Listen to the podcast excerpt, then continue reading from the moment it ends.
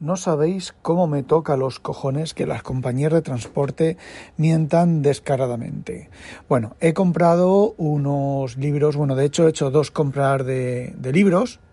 Una de ellas en Todo Colección, que es mi repositorio de libracos vieja ránganos. Lo que he comprado es nada más y nada menos por una cantidad irrisoria, porque me ha salido, bueno, os digo la cantidad, 230 euros más 20 y pico de gastos de envío, 260 euros, ¿vale? Puestos aquí en Holanda, en España hubiera sido más barato.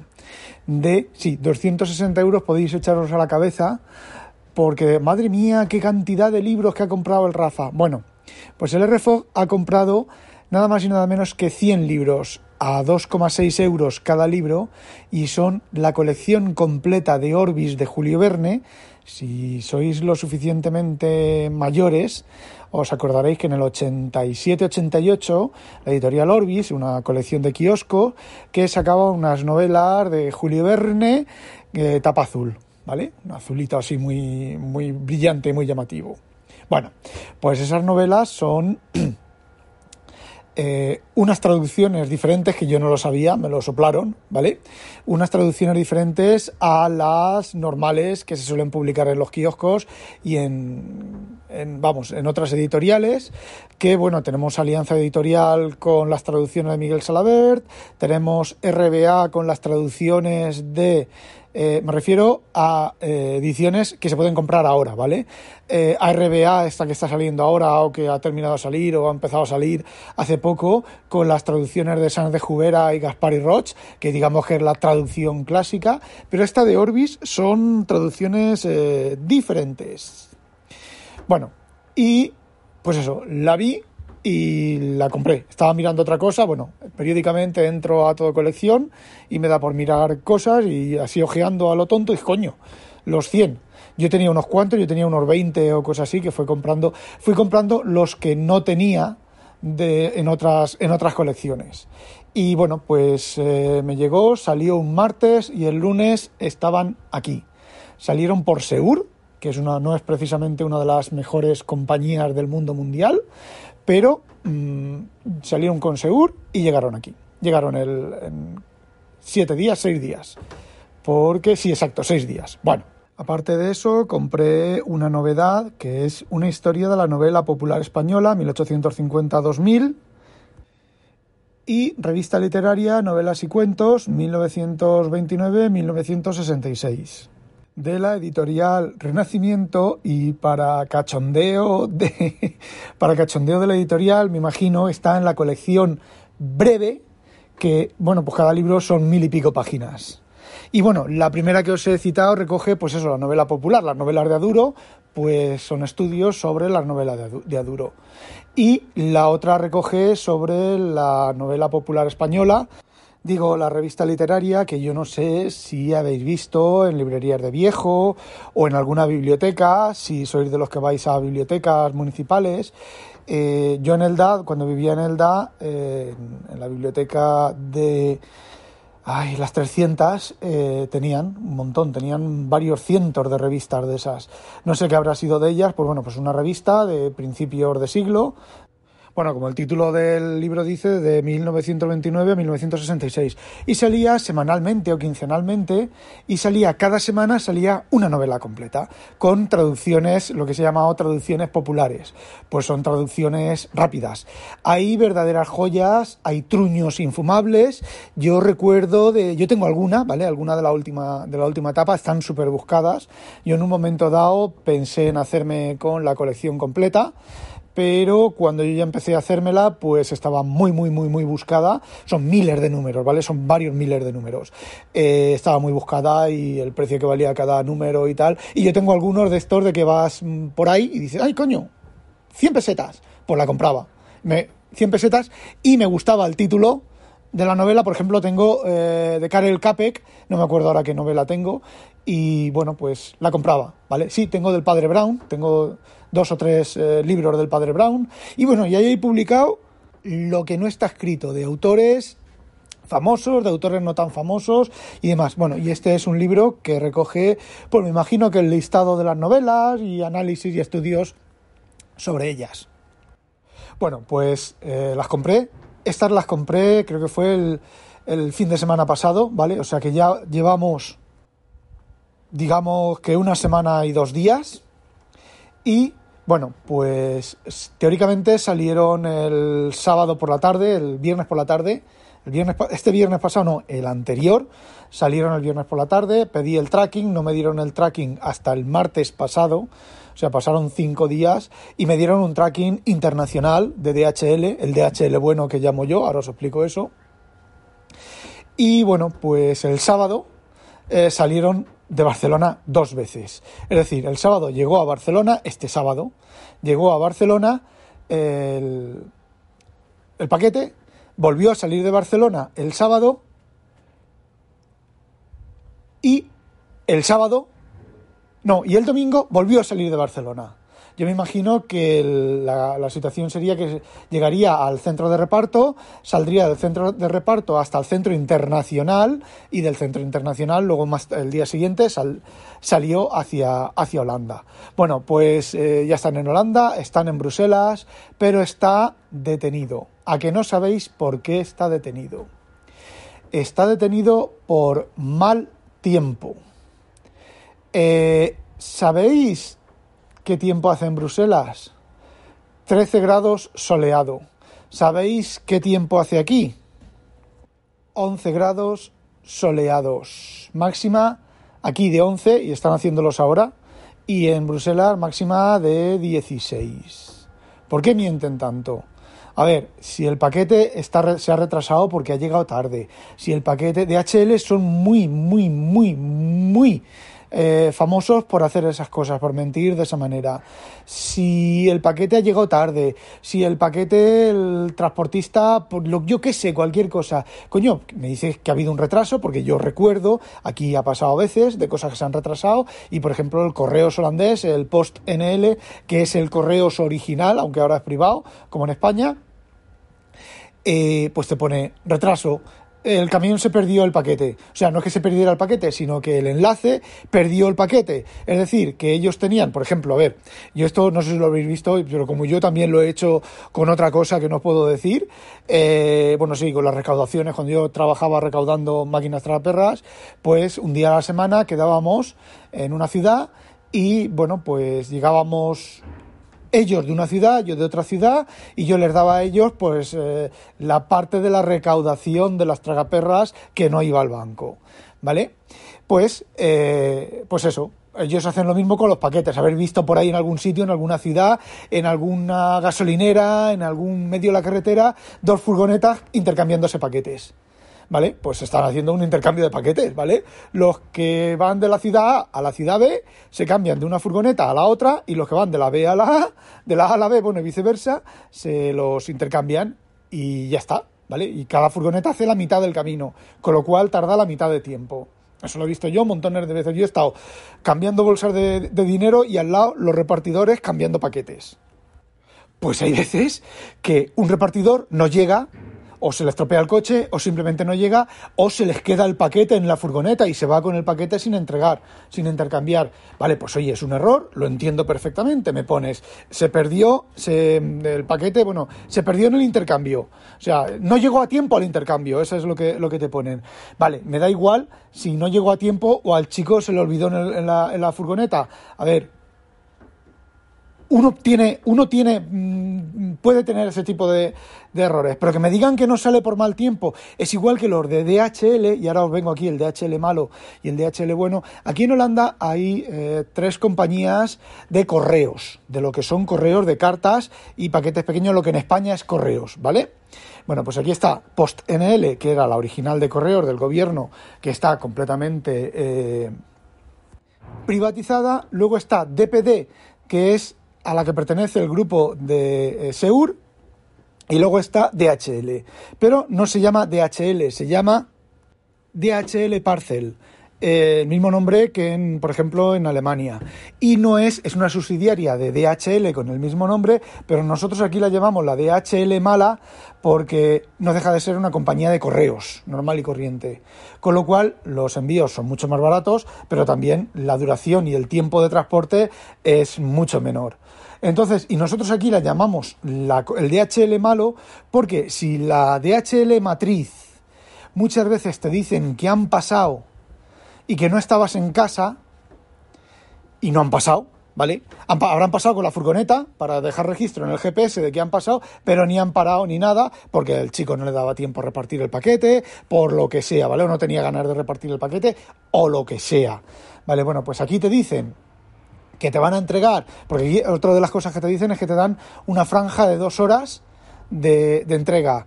Eh, PostNL lo clava. PostNL te dice de 4 y cuarto a 6 y cuarto y de 4 y cuarto a 6 y cuarto tienes el paquete en la puerta de tu casa. Hay veces que no, hay veces que tú tienes el tracking, lo miras y dice, ha habido una excepción y retraso por tráfico, pero te lo ponen. Pero DHL no, DHL incluso, incluso entregan el paquete a los vecinos y te lo ponen como entregado y te toca a ti no te dejan el papelito, ni ponen en, el, en, la guía del tracking en, en, entregado en número tal.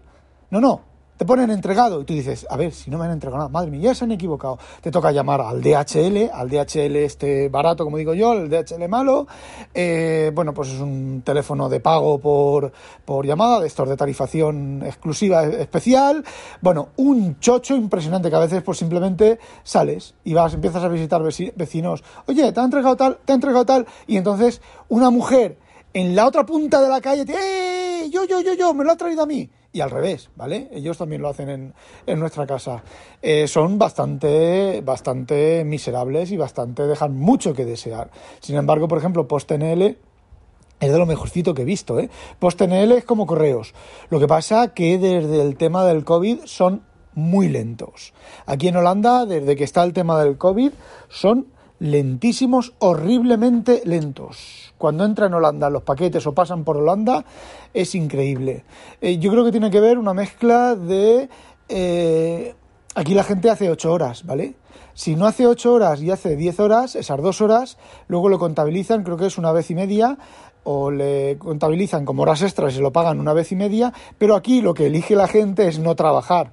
Con lo cual, tú haces 10 eh, horas al día y vas acumulando esas dos horas y cuando has acumulado una semana, te vas una semana pagada gratis. Entonces, entre el COVID, las bajas de personal y la empresa que no, que no querrá pagar horas extras, pues es horrible. Por ejemplo, he vendido un iPhone, ¿vale? En España, España y eh, salió el martes pasado, hoy es martes, una semana normalmente de PostNL, nosotros lo enviamos siempre por PostNL, eh, porque es el más seguro, ahora os contaré otra historia, el PostNL sale y suele tardar una semana.